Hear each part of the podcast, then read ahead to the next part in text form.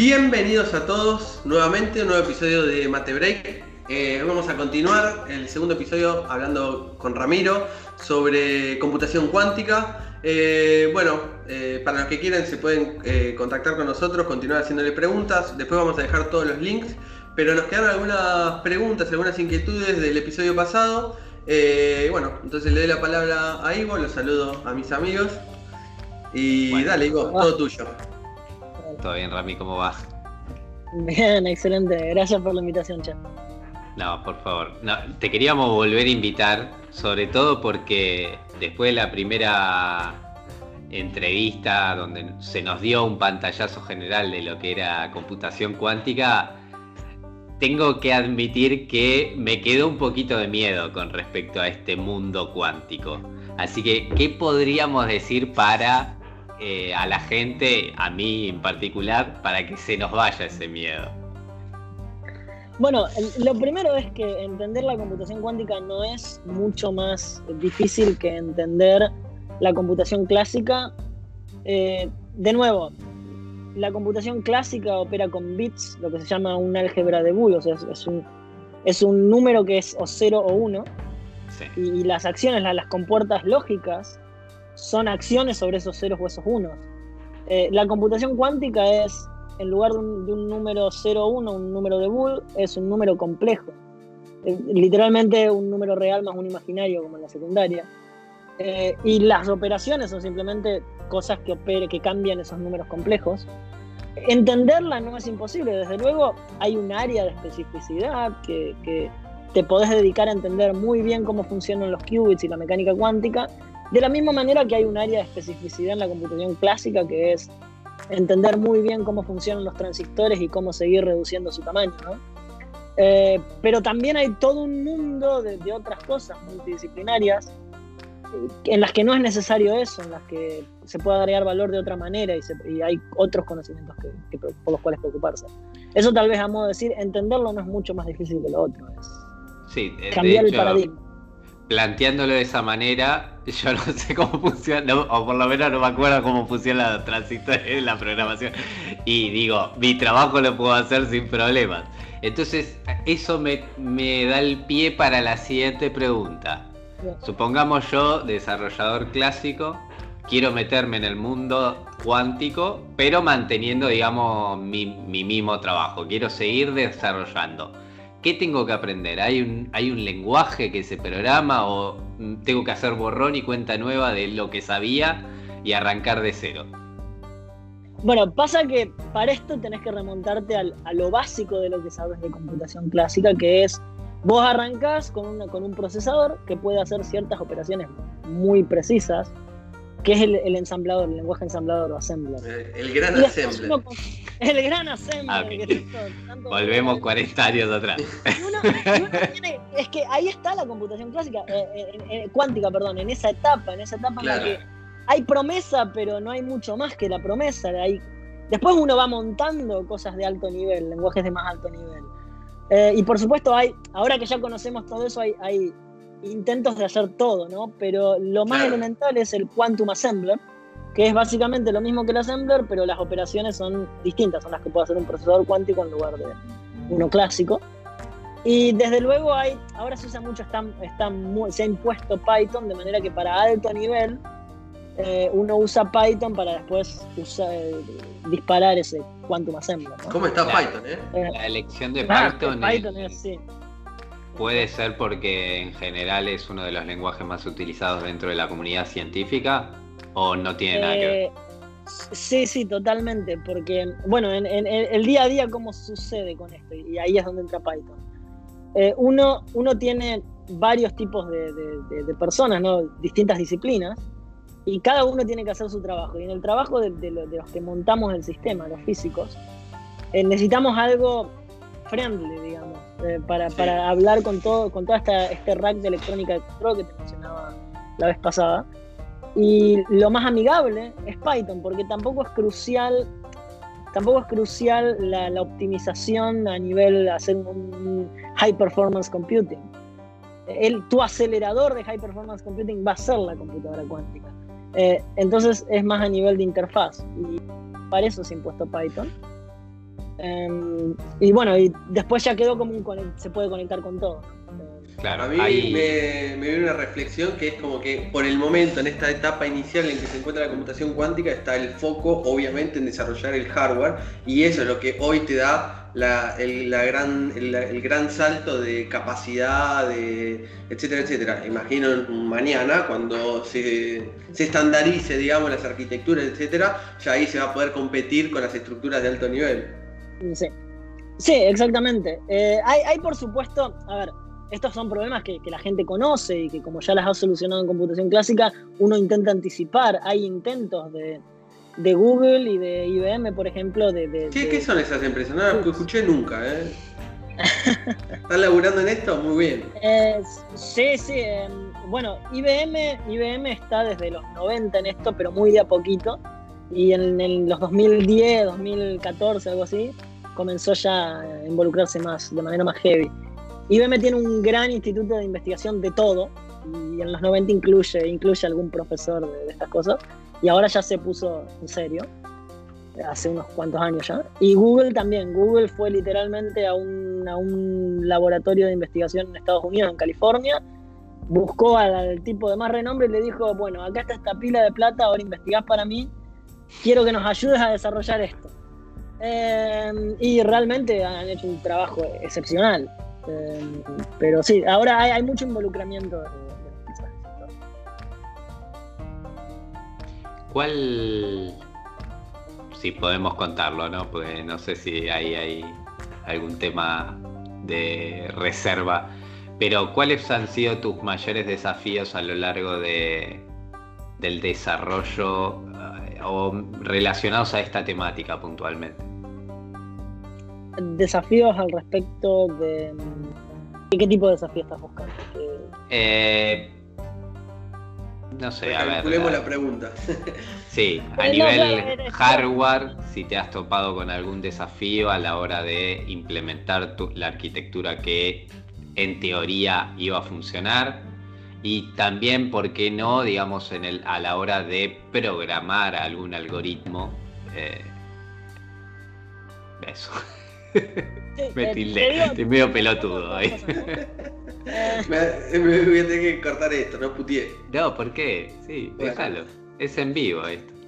Em, te digo, te digo, em, por un lado, lo primero es eh, respecto del hardware y de la arquitectura, el primer gran desafío y es el que tiene todo, todo, todas las empresas del sector y todos los, todos los em, grupos de investigaciones, esto que te nombraba en el capítulo anterior, que es la inductancia.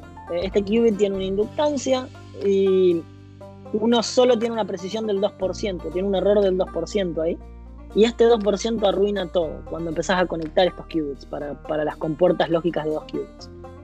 Em, se propaga, porque se propaga y se va. Eh, sucede, sucede muy a nivel simple: es los qubits tienen una frecuencia, lo que se llama una resonancia que es cuando la, frecuencia a la cual la inductancia es igual a la capacitancia, muy técnico, pero uh, tiene una frecuencia, tiene una frecuencia. Y el problema es que esa frecuencia no, no choque con la frecuencia de otro qubit. Y al parecer ese 2% eh, es 2% en inductancia, ¿no? Ese 2% es demasiado y chocan demasiado. Em, y bueno, por ejemplo, una cosa que, que han desarrollado en IBM es tirarle un láser, calentar con un láser estos qubits para que se reorganice el material y le cambie la inductancia. Eh, muy, muy, de, de ciencia ficción cuando lo contás, cuando lo cuentan en, las cosas. Em, pero digo, se busca cómo solucionar esto, pero este es el, gran desafío de, las arquitecturas modernas de, qubits superconductores, la inductancia, que, chocan mucho. Em, y respecto de, programar, em, bueno, sucede que todavía los tamaños de procesadores son muy pequeños. Entonces la pregunta tal vez es qué cosa, qué cosa útil, al menos para el desarrollo del conocimiento, podés programar y para el desarrollo a escalas grandes, pensando, extrapolando escalas grandes, podés programar. Y un gran problema es que además todas estas computadoras cuánticas tienen, todavía no lo nombramos a esto, tienen muchos errores y de una manera muy particular. Es decir, vos, eh, vos pusiste el qubit en uno y de unos microsegundos más tarde está en cero. Em, por error. eh, se puede poner más técnico, pero a grandes rasgos es eso. Sí, sí, sí, se entiende. Y el gran desafío es cómo programar un código em, que no esté tan afectado por esos errores. Lo que se llama error mitigation, de alguna manera mitigar el impacto de, esos errores en la performance de lo que querés hacer.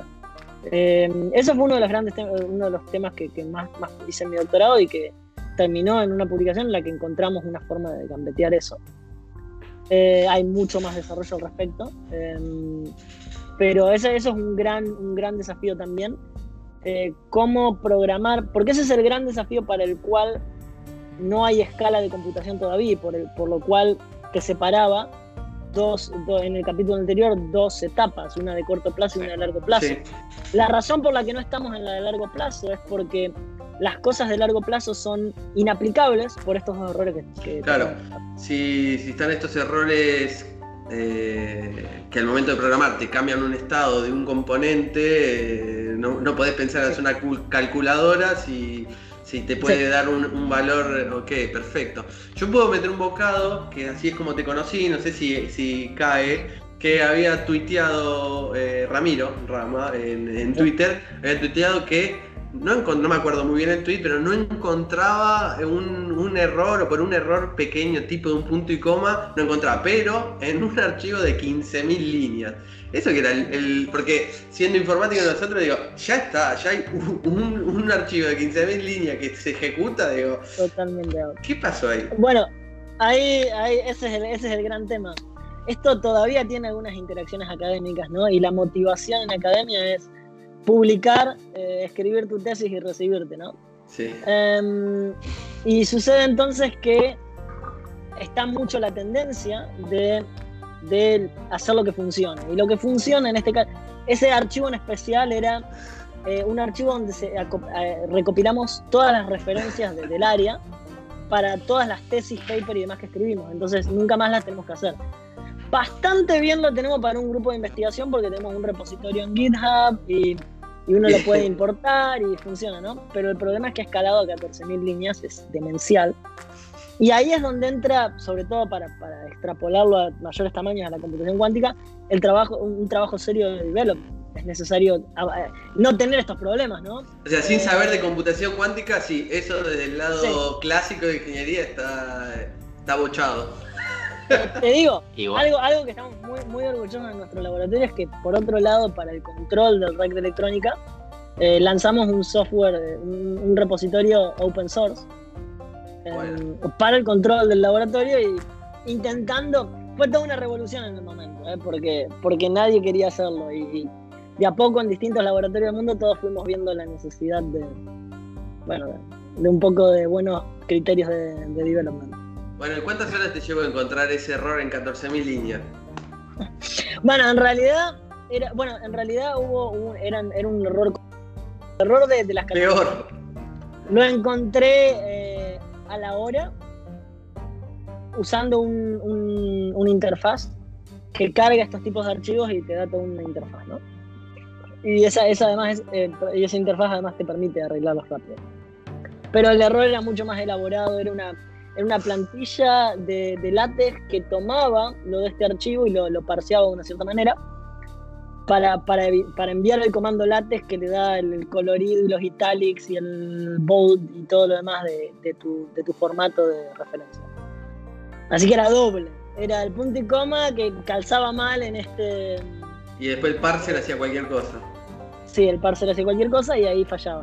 Y bueno, es todo un dolor de cabeza como, como en todo, como en todo Bueno, y entonces ¿cuál es el, stack? Ya un poco más, más ¿no? El stack de, aplicaciones o de trabajo, laptop, mega computadora, una calculadorita, ¿qué tienen? Lápiz y papel. ¿Cómo se organizan un poco el laburo del día a día? En general, en, en, el en donde está la computadora cuántica, en el laboratorio, lo que hay es un refrigerador eh, criogénico que ocupa, bueno, tiene unos dos metros, serán, por, qué sé yo, por dos metros de radio también. Es un refrigerador criogénico que va hasta milikelvins, va a 10 milikelvins. Em, y después al lado, al lado o arriba, nosotros tenemos un setting que está arriba, o sea, van cables para arriba en el refrigerador. hay un, hay un rack, una, pila, una torre de también dos metros, dos metros por una dimensión así, unos 40 centímetros, de, electrónica. Eh, acá es donde entra todo, todo el tema de electrónica y de, y de FPGAs y demás. Eh, esta, esta torre finalmente se, se con una computadora común de escritorio eh, y esa es la que usas realmente para trabajar, para controlar el sistema en sí. Eh, ya después, por ejemplo, en el sistema que te había contado que, tenemos acá en, esta universidad, en mi instituto, que está en la nube, uno además de eso tiene que tener, esta computadora tiene que estar haciendo la conexión con un servidor que lo abra al mundo, ¿no? Em, y eso ya sería la última parte, que es el servidor que abre al mundo una interfaz, un frontend. Eh, pero el backend, lo que sería el backend, es bastante atado con alambre porque es lo que estamos desarrollando. Con respecto a esta plataforma, digamos, que, ya mencionaste en el capítulo anterior y subimos el link para que la gente pueda empezar a chusmear. Eh, esta interfaz, digo, o sea, yo entro a esa página, ¿sí? Veo una interfaz y a partir de ahí, ¿qué, puedo hacer y cómo lo puedo hacer? Eh, ¿Se puede eh, programar en Python? ¿Cómo, es esto? Bueno, la interfaz es básicamente un script de Python. Te permite, tiene tres ventanas principales. La primera ventana principal es un editor de texto. En general es una es este wrapper de Python para, escribir Quasm, Quantum Assembler. Em, hay, mucho material al respecto de, cuáles son las operaciones básicas, para que sepas qué operaciones hay, disponibles en Assembler. Hay también mucho material, en general todos estos sistemas, IBM tiene uno también, que, ese fue el primero del mundo, eh, se tratan de, un poco de outreach, de, que la gente comience a interiorizarse y entender estas operaciones. Así que hay mucho material de, lectura también para entenderlo un poco, más, o menos. Y además de este editor de texto, hay una ventana también que es una, descripción gráfica. Todo, todo, algoritmo en computación cuántica suele tener una descripción como, como si fuera un circuito. Si alguno hizo electrónica, cuando, cuando se encadenan puertas una cosa similar, eh, solo que con las puertas cuánticas. Y, y finalmente uno, uno cuando lo corre, uno tiene dos opciones, correrlo en una máquina en vivo o en un simulador y uno cuando la máquina en vivo depende de que esté de que esté arriba el sistema y que no esté caído por mantenimiento por lo que fuera. Em, y uno puede bajar puede bajar datos eh, básicamente en, un CSV o algún archivo de datos. Y finalmente también hay un API para para Python para conectarse directamente y no tener que ir a la interfaz gráfica en la página web. ¿Sabés que se me, dispara, digo, alguien que esté haciendo tipo la tesis de ingeniería y que no se hace casi nada de, Assembler, se va más a mobile, ¿viste? Se podría... Imagínate en un futuro que universidades de ingeniería normal, eh, utilizando simuladores eh, o algo en la nube que, que que te asemeja el funcionamiento de una computadora cuántica, no sé, extiende un poco más el funcionamiento de, del assembler, sería un futuro mágico, ¿no? Esa idea, bueno, pero esa, esa, es la idea de, promocionar un poco, ¿no? Eh, bajo esa idea. Desde luego uno, uno no puede determinar cuál va a ser después de 10 o 20 años de desarrollo el producto final, pero por ahí va la idea. Es un poco, es un poco. ¿Han visto alguna vez, han leído alguna vez de, cómo se inventó la internet? La internet, la, página web, perdón. Eh, las páginas web las inventa un físico del CERN que quería compartir sus resultados, sus papers básicamente, aunque no em, con sus amigos más rápido, con sus colegas más rápido, y literalmente inventó HTML, eh, parece. Y va y se lo propone a su jefe y el jefe dice, ah, una propuesta interesante pero un poco vaga, vaga como mal definida en inglés. Sí. Em, y así se inventan las páginas web. Eh, y obviamente este físico jamás anticipó que las páginas web iban a incluir Mercado Libre o Facebook o, todo lo que viene después, ¿no? De alguna manera, eso, eso que propones es lo que intentamos motivar y tal vez uno abre una, una caja de posibilidades que no puede anticipar, ¿no? Bueno, Ivo, ¿te queda alguna preguntita más? 20, pero... No, no, simplemente eh, Imagino que sí por cómo lo manifestaste, pero la plataforma es de uso gratuito. Ah, sí, sí, totalmente. Por el momento. por el momento. Eh, Disclaimer. dependerá de cuándo haya la escala. Bueno, por ejemplo, IBM, que la tiene hace más tiempo, tiene una sección gratuita y una sección para sponsors. Em, con, con dispositivos más grandes, pero sí. Bueno, muchachos, eh, hay, hay cosas para investigar. eh. Tenemos un par de links, un par de, de menciones. A perder el miedo. eh, estar abierto a las posibilidades, como dijo Rami, creo que en el episodio anterior, para mm, meterte skills en lo que te gusta y que en el mundo hay distintas ofertas. Tanto, le- le- hace un par de episodios hablamos de, de diseño, UX, UI, dicho en español, ¿no? Eh, hemos hablado de seguridad informática, hemos hablado de programación neta, clásica, convencional. Ahora un poquito nos, nos empapamos en el mundo de, de la computación cuántica. Pero bueno, la idea es que de acá surjan ideas, inquietudes y se- gente se contacte con, con personas tan gentiles, acá como nuestro invitado de hoy. Eh, y nada, para eso estamos, para conectar puentes y, y divulgar. Te dejo el final a ti. Bueno, Rami, de vuelta, muchas gracias por la buena onda y la predisposición. Y agradecerles también a nuestros oyentes, los cuales siempre nos dejan un feedback sumamente positivo, pero también aceptamos los negativos. Eh, y nos pueden escribir a nuestro mail infomatebreak.gmail.com, a nuestro Facebook Matebreak, Twitter personales arroba Yamil Fajouri y arroba IvanFranco502 y por último nos pueden mirar los videos que subimos a YouTube y suscribirse en nuestro canal. Rami, ¿querés agregar algo más? Eh, no, simplemente muchas gracias por, por invitarme y bueno, el que le interese el tema siempre me puede contactar, creo que mi Twitter va a estar en, en los links. Dale, Es ¿Lo querés mencionar? Arroba el rama guion bajo es, eh, sí, y bueno. Y definitivamente prueben, anímense a probar esa computadora online. Dale, no. Bueno, digo, tu saludo y nos vamos. Espero que les haya gustado. Chao. Chau. Genial.